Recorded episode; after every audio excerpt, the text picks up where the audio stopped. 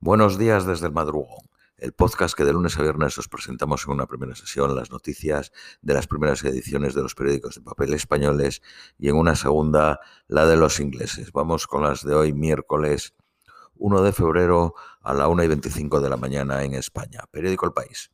Biden dice no a proporcionar aviones de combate a Ucrania.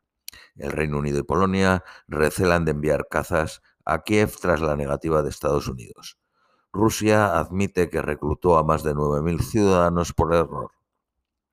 Grecia afirma que no enviará tanques a Ucrania porque los necesita. Francia anuncia más cañones y radares para Ucrania. Rusia y Estados Unidos reanudan los contactos sobre el control de armamento con la nueva embajadora de Estados Unidos en Moscú. Ucrania carga contra el presidente croata por afirmar que Kiev nunca recuperará, recuperará Crimea. Según la inteligencia británica, Rusia intenta avanzar en la provincia de Donetsk. Condenados a 12 años, condenado a 12 años de cárcel a un ciudadano ruso que atacó con cócteles Molotov una oficina de reclutamiento. Una nueva protesta masiva, más de un millón de manifestantes, según el Ministerio de Interior, un millón y medio, contra la reforma de las pensiones, aumenta la, la presión sobre Macron. PayPal anuncia 7.000 despidos en todo el mundo, un recorte del 7% de la plantilla. El republicano George Santos dimite de dos comisiones hasta que eh, aclare la polémica sobre su vida, mientras que el 78% de sus votantes piden que renuncie. El Papa en el Congo dice quiten las manos de África, dejen de asfixiarla la, compañía de aviación Boeing pone fin a la fabricación del mítico 747. El beneficio de la cadena McDonald's cayó el 18% en 2022 por las pérdidas de la salida de Rusia. La cifra de muertos en, en Pakistán por el atentado suicida en una mezquita aumenta a 93. La economía de la zona euro creció un 3.5 en el 2022 España prepara un envío entre cuatro y seis tanques Leopard. Periódico ABC. Austria y Hungría rechazan los envíos de arma a Ucrania.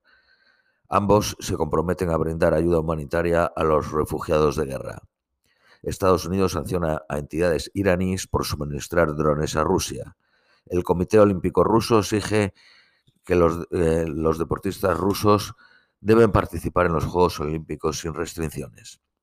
Washington acusa a Moscú de incumplir el Tratado New START, el acuerdo que limita los arsenales rusos y estadounidenses. Ucrania recibirá entre 120 y 140 carros de combate occidentales en la primera oleada de entrega de la coalición de 12 países. 150 soldados franceses entrenarán a 2.000 ucranianos en Polonia este verano. Soldados ucranianos han, comenzado su instrucción en el manejo de los tanques británicos Challenger 2 el canciller alemán se plantea reintroducir el servicio militar obligatorio por la guerra. El 75% de los alemanes están a favor.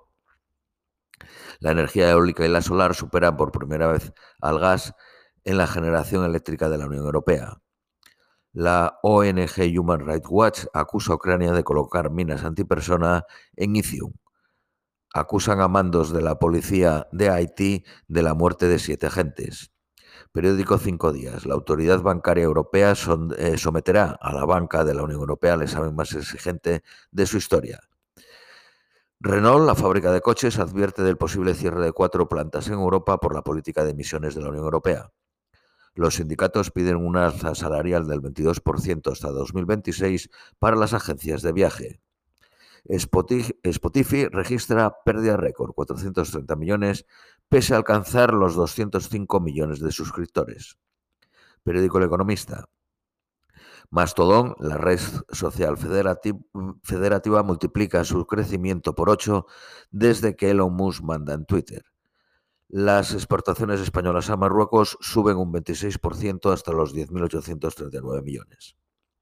Periódico La Vanguardia. Gracias al Brexit, el Reino Unido tiene el menor crecimiento económico del G7.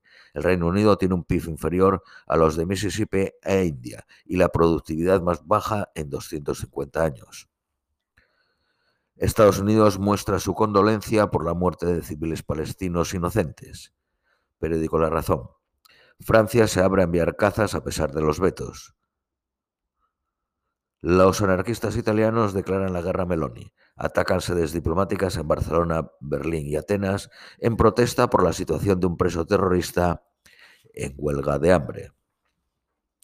Vamos con las noticias nacionales españolas. El periódico El País. El Tribunal Europeo dicta que Bélgica debe de entregar a los líderes del proceso salvo que constate fallos sistemáticos en la justicia española.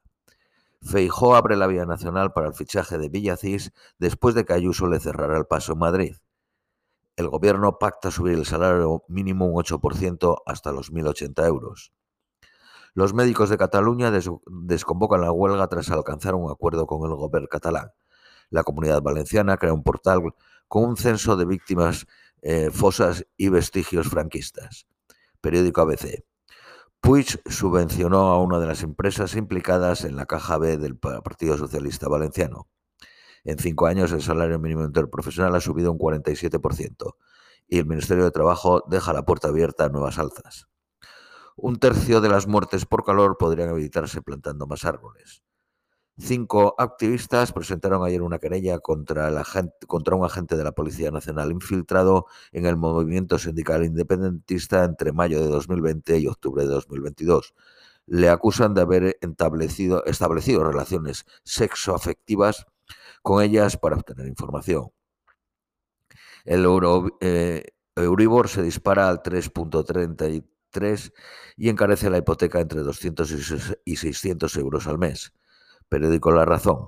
El alza del salario mínimo interprofesional costará 1.547 euros más por trabajador. Los hombres ganan un 11.8% más que las mujeres. Esto es todo por hoy. Os deseamos un feliz miércoles y os esperamos mañana jueves.